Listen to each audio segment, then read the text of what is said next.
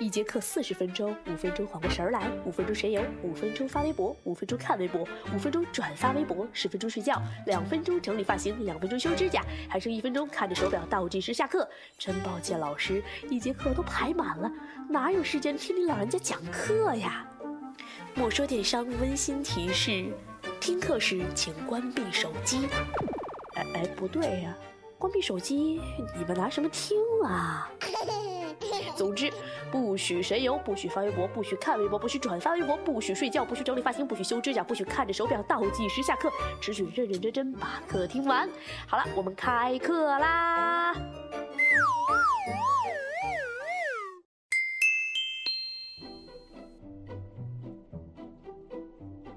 嗨，各位好，这里是一个欢乐的周末啊，在这个欢乐的周末，莫说电商又跟大家准时见面啦。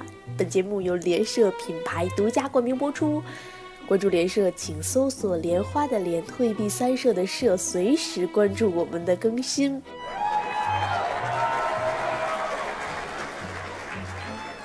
哎呀，话说呀，这个 iPhone 六在大概九月份就要上市了，据说售价要达到八千多呢。这两天这个朋友圈啊，就一直在流传着 iPhone 六的间谍照啊，还有这个官方推出的视频，是否是真官方推出的？莫言反正在官网上倒腾半天也没找到哈，但是貌似那简直就不是一部手机呀，那是一神器呀。所以说啊，看到这 iPhone 六发布，很多人就在朋友圈就喊：“哎呀，要是能有人送我就好了。”哎，你们说说。这帮人都什么心态？都什么人啊？他们不会自己挣钱吗？难道他们就没有肾吗？啊，没有尊严和骨气？你说我就不是这白富美就完了，也没法喊，对吧？不过你就算要有人非要送我，我就只能告诉他四个字：不挑颜色。好了，开个玩笑了啊。那我们想买 iPhone 六的小伙伴啊，那必须要自己赚钱了，对吧？那我们今天谈谈赚钱的事儿吧。本来今天呢是跟想跟大家来分享关于商业模式的话题。那白天写了一下午的稿子呀，啊也没有太大的突破哈。然后晚上呢，莫言就想上网搜一下关于商业模式，一些大公司它都是在怎样运作的。哎，突然间就有一个意外的收获，就是看到了关于自媒体大家的讨论。二零一三年呢，无疑是自媒体非常蓬勃发展的一年哈。那在自媒体界，我们发现了很多由草根产生的自媒体人，那还有一些是大集团背景，或者是说本身就是一些媒体人，哎，转型做自媒体。大部分还是基于兴趣和爱好，因为没有人能够真正判别自媒体它的一个商业价值。那莫言呢，前段时间就写了一篇文章。阐述了一下莫爷关于自媒体及新媒体一个自身的观点。莫爷个人认为啊，自媒体本身是一种非媒体。为什么这么说呢？因为它不具备媒体应该具备的属性。那媒体我们知道，无论是第几代媒体哈，第一、二、三、四、五代，纸媒、电台、电视、互联网以及移动互联这几代媒体呢，它究竟什么？具有什么共同的属性的哈？首先，媒体它大多是以客观来评价某些事物来作为它的内容的，比如说我们评论一些新闻，报道一些新闻，宣讲一些政策，这个是媒体要干的事情。那新媒体呢，无非就是媒体的一种全新的形式。比如说倒退到这三五百年之前，在报纸还没有出现的时候，那报纸就属于一种新媒体。在报纸出现之后呢，我们的广播电台在那个时代就是新媒体，对吧？那遥想这个上个世纪二三十年代的上海，反正莫言是没有经历过哈，但是从一些影视作品中我们可以看到，那个时候啊，大家如果除了在获取报纸上的这个内容之外，还可以通过广播啊无线电来获取，那就是新媒体。那后来出了电视，它又是那一个时代的新媒体，对吧？那到我们现在这个时代，在互联网的基础上延伸出来的一个全新的形式，就叫做移动互联。那它无疑就是这个时代的新媒体。那媒体它的共有属性是什么？我们大部分人会要关注自身产品的收听率呀、播放率呀，它是有一定数据来作为量化的指标。同时，我们刚说了，它是客观的评价某一些事。那新媒体为什么说它是一个非媒体呢？它一定啊是掺杂了自媒体人的一个个人情感。这么说可能有点空泛哈，给大家举个例子，大家知不知道有一本杂志叫做《天下网商》，在电商界也是非常火的一本杂志。那《天下网商》呢，它有一个数字刊，那这个就算一个新媒体的形式，对吧？那天下网商同时还有自己的微信账号，那他在微信账号上哈，除了宣传一些电商最新的政策以外，还邀请了很多电商作者在上面分享他们的文章。那他其实同同样是一个新媒体的形式，对吧？因为天下网商没有利用微信或者是微博去阐述天下网商这一本杂志他对某些事物的看法。而是在传播一些知识以及新闻。那在电商行业，我们还有一个非常著名的自媒体人哈，叫鬼脚七哈。那鬼脚七他是在通过微信来写一些像什么老子智慧呀、生活小品啊，还有这电商这个及搜索方面的知识，同时呢，还有一些人生感悟。那他呢，就是一个非常明显的自媒体，他更多的是把内容添加进了人他的个人的思想。所以说，在莫爷看来，自媒体和新媒体它的核心区别就在于是否有个人情感。好了，那我们做了这么半天的铺垫哈，我们今天要聊的呢，就是跟自媒体还有新媒体的商业模式有关。话说呀，莫爷这两天就要跟。嗯嗯啊！签约了哈，不好意思各位啊，因为每一个平台最近签的平台比较多哈，大家都不让谈竞争对手的名称，所以说。也是在大家集体点赞和留言以及收听的情况下，被官方发现了。在没有任何推广的情况下，我的节目还是蛮受欢迎的。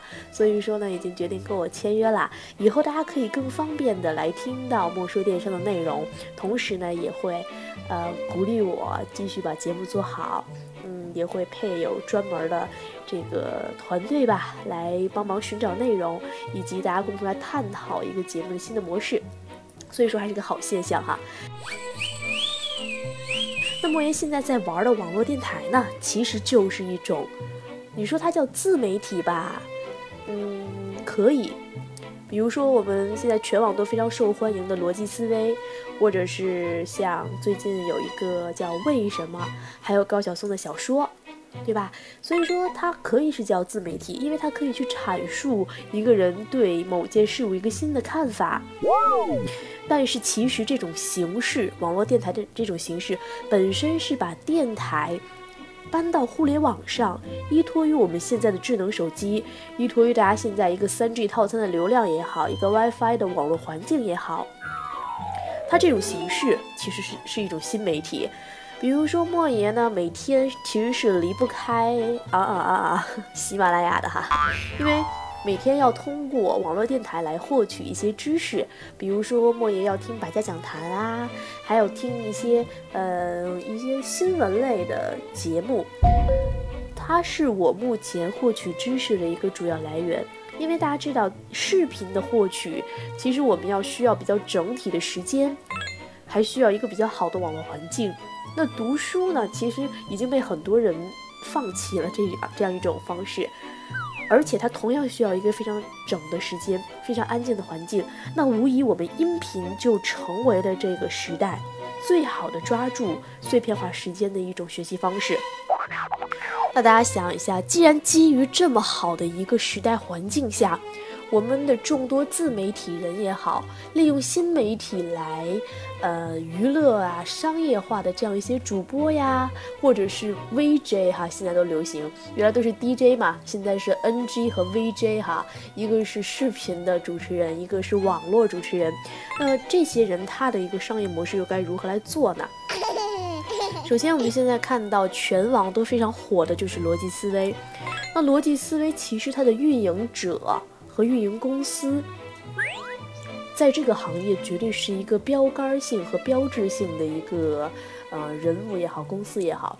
那他们其实在今年五月份呢就宣布了分家，公司和这个逻辑思维的主持人分开了，对吧？那么大家想一下，逻辑思维呢？它真的是在很多运营过程中都非常可圈可点，比如说它的微信，每天都是六十秒，非常的精准，多一秒不多，少一秒不少，可见它的语速实际上，包括它的一个文字稿都是经过严格的设计。其次，它大概都是每天六点二十二分或者是二十三分这样左右的时间来发送，发送的这个推送的时间非常精准。其次，大家想一下，逻辑思维它的发迹其实是基于一个互联网环境，在多条渠道都来进行推广的，对吧？比如说什么优酷啊，视频，对吧？微信语音，然后还有现在非常火的一些网络电台，像喜马拉雅，还有它的竞争对手，不能说哈，不能说名字，我压力好大。这样一些。呃，渠道都有这个逻辑思维的节目，对吧？那他直到他跟他的运营公司分家了之后，大家才会考虑逻辑思维它未来的一个走向。那其实二零一四真的是自媒体的一个转折点。那同样的运营公司在后续后续呢又推了一个叫“凯子说”的栏目，但是它同样没有办法达到逻辑思维目前这样的一个市场影响力。所以说呀，我们今天都在讨论自媒体，它究竟能够通过什么样的方式来发展？我们总说内容为王，然而今天的微信，它无论是朋友圈的转发，还是其他的一些渠道，能够让一个用户去因为内容关注这个微信，已经变得越来越难了，对吧？那我们继续来分析逻辑思维它的一个商业模式。首先，在二零一三年的七夕之前，很多人都认为逻辑思维只是一个形式新鲜的一种自媒体。但是啊，后来逻辑思维推出了两次一个会员的制度。这个会员制度，莫爷前段时间在搞聚义堂的时候呢，还翻出来看了一看，真的是没有什么福利给到会员，但是他真的是一个粉丝的纯支持。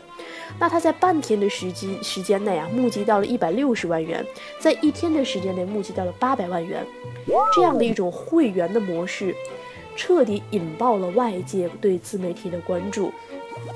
那其实会员模式推出之后呢？我们逻辑思维的这个罗胖啊，并没有因此满足，因为毕竟招募会员，它并非是一个长远的商业模式。那后来呢，他在很多线下组织了一些据点儿哈，那带着这些会员去参与很多线下的活动，啊，什么吃霸王餐啊，游这个斐济呀，各种飘忽不定的玩法。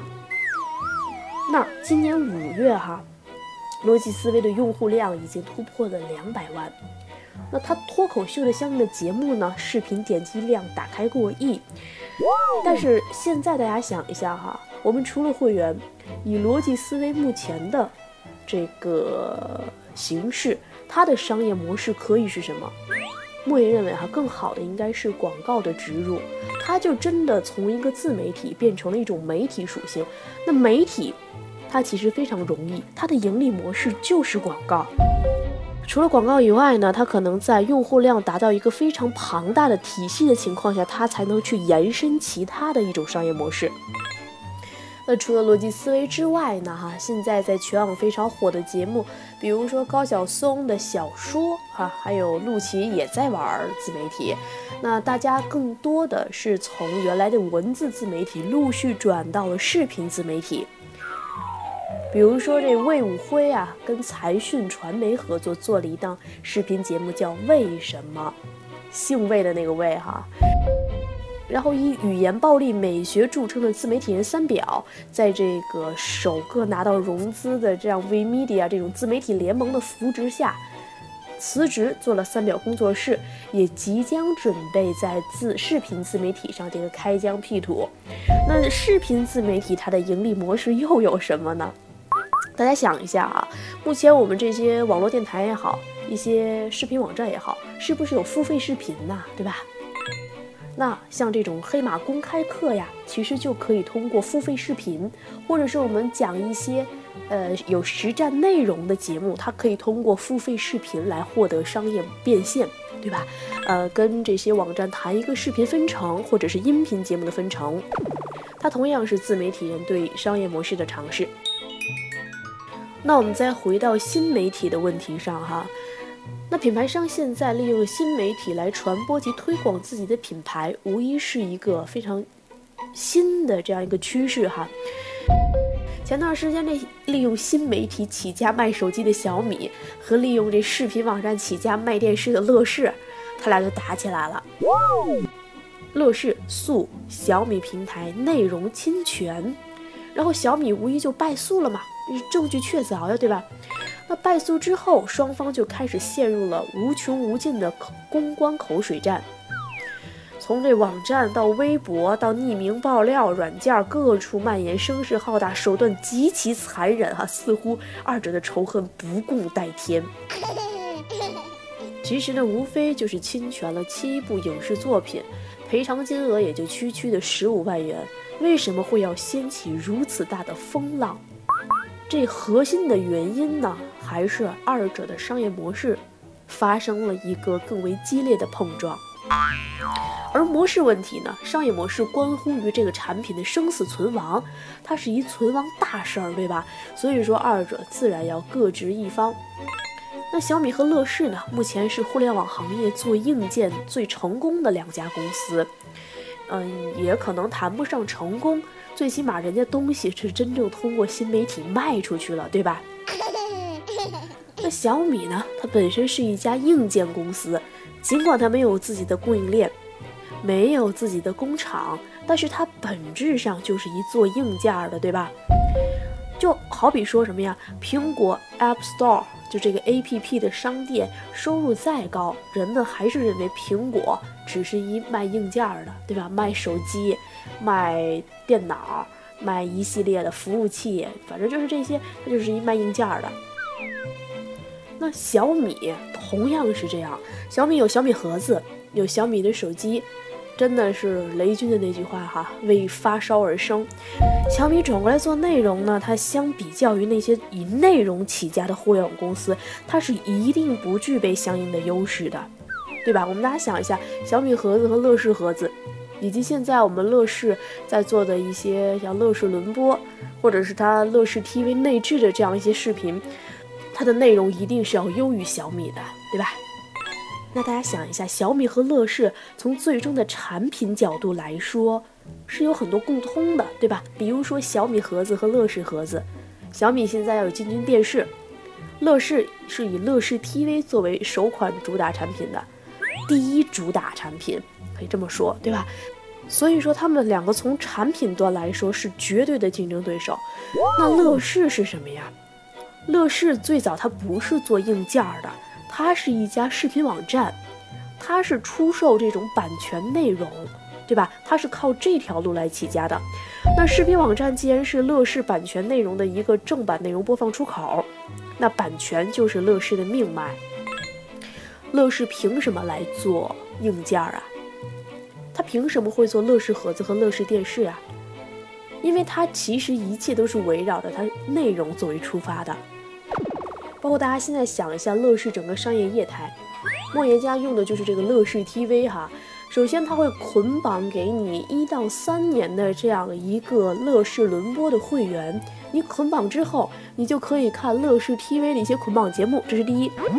那它围绕着电视。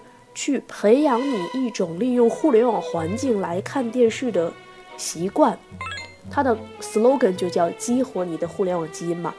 他培养好你这种习惯之后，当你的会员会费到期了，你一定会考虑续费，因为这其实已经是成为你一种习惯了，对吧？所以说，乐视归根结底，它的电视也好，它的乐视盒子也好，它是没有更多的盈利的，它的盈利是在它的版权以及后续的服务上。乐视有很多幺零八零 P 的影片本身就是付费来观看的。所以这就造成了两家公司它的一个水火不相容的商业立场，一个是靠硬件赚钱，可是对方呢硬件比它便宜，售价哈；另外一个是靠内容赚钱，但是呢它又在硬件领域又没有对方的供应链以及工厂这一方面的资源多，所以说产生碰撞只是时间的问题哈。那从这个案例中，我们同样可以看出啊，以内容为王的新媒体时代，我们有一个全新的商业模式，就是可以考虑通过我们新媒体的内容，来产生产品或者是服务，借此来变现。莫爷最近就干了一个事儿啊，就是利用我们所提供的服务来进行一种商业模式的重构。嗯，最后呢，简单的说一下莫爷的这种现在最新进行的这样一个服务。大家想一下，我们在做电商也好，在做传统商业也好，大家可能都有习惯混人脉、混圈子，对吧？那现在在很多的电商及互联网行业，很多城市都有它的圈子。那传统的圈子是以会费来作为商业模式的，对吧？那最近莫爷就成立了一个聚义堂。聚义堂是干什么的？首先，聚义堂是不靠会费来盈利的，就好像乐视 TV，它不会靠卖视频来盈利。那它通过什么呢？它通过把企业聚集起来，与我们现有的产业园谈一些政策，来通过更好的服务。比如说，企业异地落户之后呢，它可以利用产业园和政府的一些政策，呃，起到税收减免，还有一些政策资金。人才输出，还有像户籍问题等一系列的这样一些问题，呃，通过这种后续的服务，我们来产生盈利，这是莫爷对一个在圈子这样的一个传统商业模式中的一种颠覆。那聚义堂目前可以做到什么呀？比如说在天津，如果大家想落户某一个产业园，我们可以最高给大家退税百分之八十，同时可以解决员工落户直辖市及子女教育问题。另外，我们可以解决高校合作之后实习生以及毕业生人才的输出。我们会对相应的人才进行岗前培训，然后为一些电商企业解决招人难的问题。让大家想一下，我这种商业模式会让企业跟我们进行一个非常深入及良性的合作。那会费是什么？会费只是保证我们前期能够正常进行这种商业活动的一个成本，以及啊我们客服跟进的一个人员成本，以及跟企业达成最初合作意意向的这样一个基础的联系。所以说，聚堂同样是利用新媒体及自媒体的这样一种思维，把一个传统商业业态的商业模式进行了改变。曾经啊，就有一个人跟莫爷说。每一个行业都有它最盈利的一个点，比如说银行，在我们看来，可能银行最盈利的点是储户存钱，然后我拿储户的钱出去放贷，然后靠这点贷款利息以及给储户存款的一个差价来进行盈利的，这是很多人传统的观念。其实银行不是的哈，银行收这点储户的钱才能有多少啊？银行呢有很多的盈利模式，比如说我们存在这个借记卡以及存折中的一些零头，就几毛几分，这么多的储户，大家募集起来，它也是个很大的数字，而且它没有成本。他利用这些钱做商业贷款，或者是说有用户买理财产品，他把这些理财产品所募集过来的钱进行这种商业投资。以及商业信贷，这个是银行相对来说非常赚钱的一个点。那我们再说电商，我们可能看到很多京东啊、当当啊，它通过电商渠道，大家都在比每年的销售额。但是我们可能会发现，京东和当当每年都在亏损。那大家说，风投搞这些事儿，投了这么多平台干什么呀？对吧？其实大家算这样一个账，京东二零一三年的数据呀，是年销售额达到三百个亿。如果三百个亿京东作为平台跟品牌商有账期的话，那这三百个亿可以滚动在京东平台存在一年的话，那它给到商业贷款及信托，它它的收益都会超过百分之十。那京东就以我们最低的百分之十的这样一个利率来算，京东的一年纯通过现金流获取的利润就要达到三十个亿。但是京东对外公布的数据，它从销售额以及广告这一端，它亏损是二十六个亿。前段时间看了一个视频，就在讲我们国家的房价为什么会高，他就通过经济调控的手段分析了究竟谁来为房价高买单。其实就是说，很多开发商他从银行那边不好贷款了，那就会有很多影子银行。影子银行是说什么呀？就是有这样一些金融机构，甚至是一些啊互联网网站，反正是只要你有钱的人，他们来把自己的钱通过银行、通过金融机构来贷给开发商，才导致我们国家的房价上涨。所以说，这就是京东我们看不到的一个隐性的盈利点。那同样，代运营行业，莫爷做了四年。从传统的代运营模式上来说，代运营整个模式是并没有存在盈利的。那聚义堂现在做的事情，其实是跟代运营没有区别。原先我们是跟自己跟产业园谈政策，我们招募来大学生之后，我们进行培养，培养完留在公司用，然后给我们下游的客户来做运营的工作，就是干活儿。那现在呢，我们同样是跟产业园合作，我们是为我们更多的会员单位来洽谈产业。我们第二步将高校培养的实习生以及大学毕业那些求职难的学生，我们集中起来。教会他一门技能，培养他们电商运营的思路，同时我们就为我们客户下游的会员单位提供了一个已经接受过岗前培训及一段时间实操的有经验的电商人才。那同时他们是非常难招募团队的，而且有代运营需求的这些企业，它是需要专业的人来做专业的事儿。那我们其实解决了两头的问题。那这个就是莫言认为代运营行业能够盈利的一个隐性的盈利点。所以说呀，任何一个行业，又回归到这句话，都有一个盈利点是我们看不到的。只有抓准了这个盈利点，我们才能真正找到自己的商业模式。大家想，我们做公司为了什么？最。直观的说，都是为了赚钱，对吧？我们不可能说一直不断的用自己的财产也好，呃，变卖我们的一些家当来好，来支撑整个公司走下去。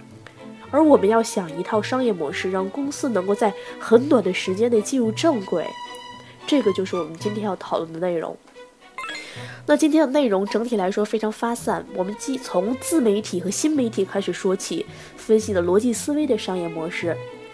然后我们又分析了其他一些视频自媒体人的商业模式，还分析了小米和乐视这样通过新媒体渠道推广自己产品这样一些公司的商业模式。